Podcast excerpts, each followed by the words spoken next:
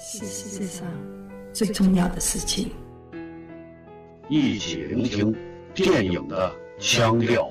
本节目在多平台上覆盖播出哦。大家好，欢迎收听节目，我是吴淑一。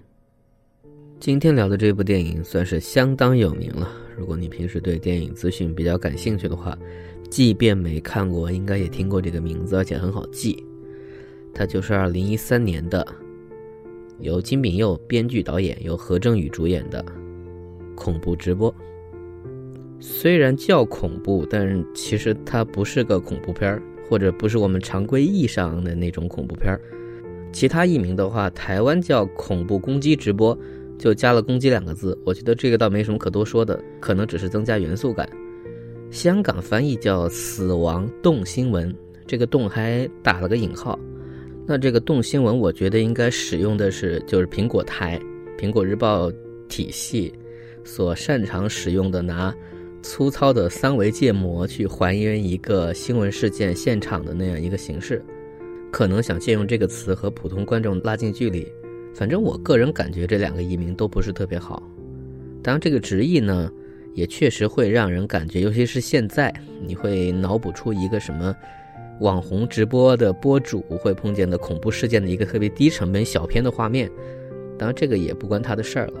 这里的直播指的就是电视新闻直播。这部电影的封闭空间就是来自于一个新闻机构。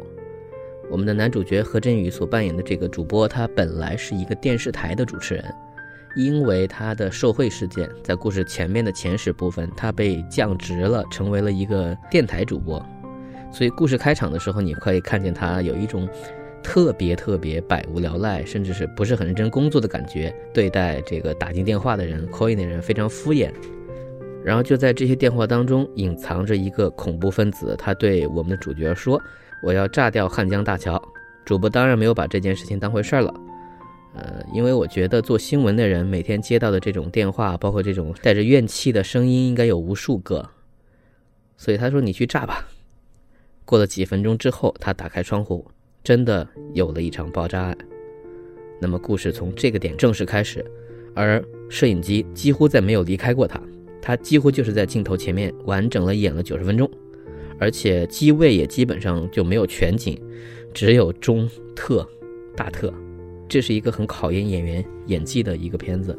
我们的主角本人是有污点的，从一开始他的野心勃勃的状态就表现得非常清楚，包括他的上司这个新闻台的主管，包括他们的总负责人，还有就是当这个恐怖行为被定义之后，轮番出现在演播室的警方人员，包括从总统那边派过来的某某局长，以及此时主播被告知他的。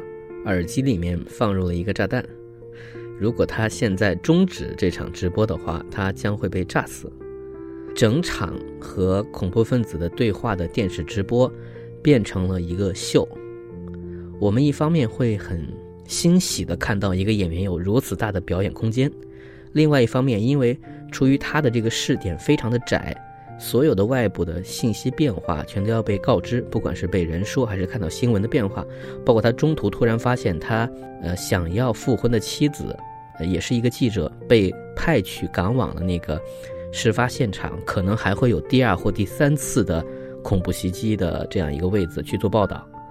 这种过程每一次都会对我们的主角造成心理变化，而这些变化呢，又要在一个非常狭窄的空间，因为他一直要现场保持着这个所谓的。连线状态非常考验演员，也非常容易把观众带入到整个情绪当中。甚至你一开始你就知道这个人怎么说呢？不是特别的好，他完全没有太在乎这个恐怖袭击，他的反应非常迅速。这个人是一个很聪明的人，当他意识到对方有可能是一个真的恐怖分子的时候，第一时间居然不是报警，而是开始策划如何用这样一场直播，使他自己回到当时的位子。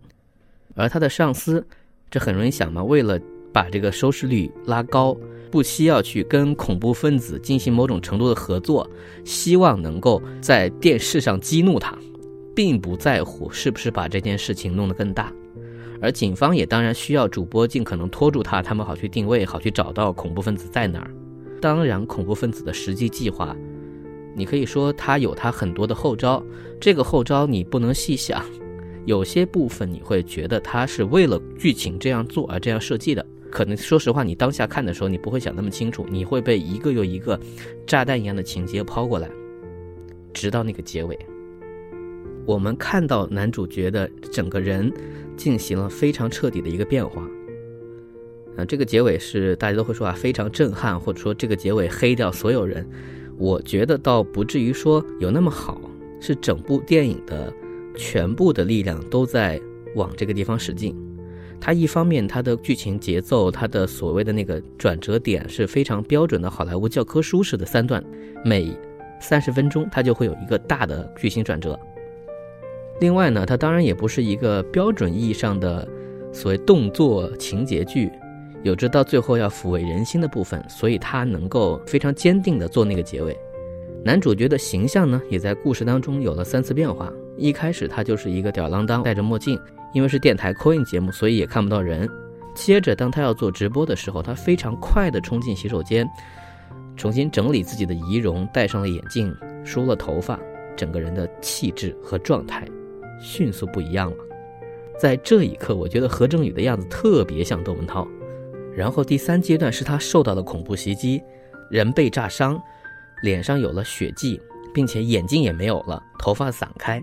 但更重要的是，这时候他发现自己被利用了，他的原来以为会变得更好的那个人生，因为这个事件滚雪球一般把他自己和他的家人都压倒了。这个时候，何振宇所显露出来那种状态又是一个样子，所以仅仅是看表演就是很爽的。当然，表现各阶层上那些每一个人的自私自利，那些利益之争，包括那个关于恐怖分子非常。看起来天真幼稚的那个诉求，在故事的编排当中都是错落有致的出现，是碎片化的，但是它能够理成一条线。最有趣的地方是因为前面情节比较快嘛，但是当你倒回去看的时候，很多人的行为，包括他身边同事，包括一些我说过警察那些交流时的眼神，你会看到，在我们主角看不到的那个这个演播室外面那个世界那条线。是有一整套完整逻辑的，他也把铺垫做好了，走到这一步，事实上一点都不意外。然后今天会聊这部电影呢，是因为看到何正宇的一个新闻，以及现在还没有定论，所以我也不说是什么。但是媒体呢已经把这个事情传开了，大家已经在做出各种反应了，包括粉丝，包括不是粉丝但是是喜欢这个电影演员的人，包括韩国电影的一些拥趸。呃，正好这部电影就是在讲媒介和世界的关系。如果不是因为人们相信媒体，或者人们需要媒体、需要打发时间的人、需要发出声音的人，以及需要利益的人，那么就根本不会有恐怖直播这么聚焦在这一个点，看起来好像能影响很多事情的这么一个舞台。总之，如果看过，也可以再重温一下，一点都不恐怖。但是细想有点吓人。这几天大降温，身体有一点点不舒服，但是节目会录，可能会相应没那么长，请大家见谅。可以聊的电影还有很多很多，所以我感觉我自己是不会聊完的。感谢收听，感谢容忍我的划水，我们下期见。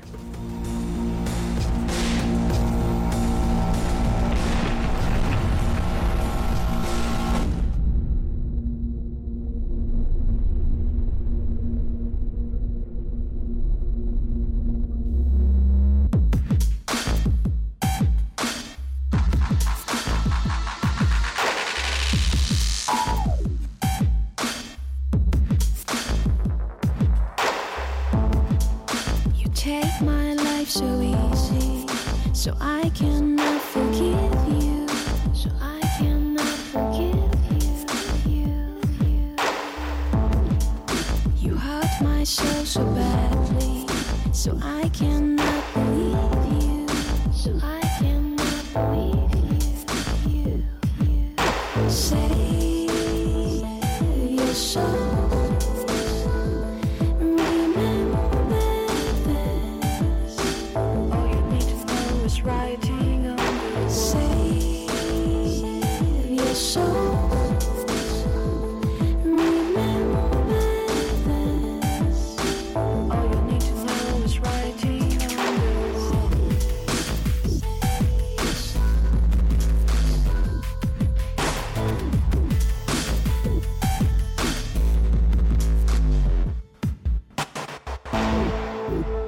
make my life so easy. So I cannot forgive you. So I cannot forgive you.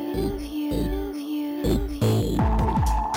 you so badly. So I cannot believe you. So I cannot believe you. you Say you're sorry.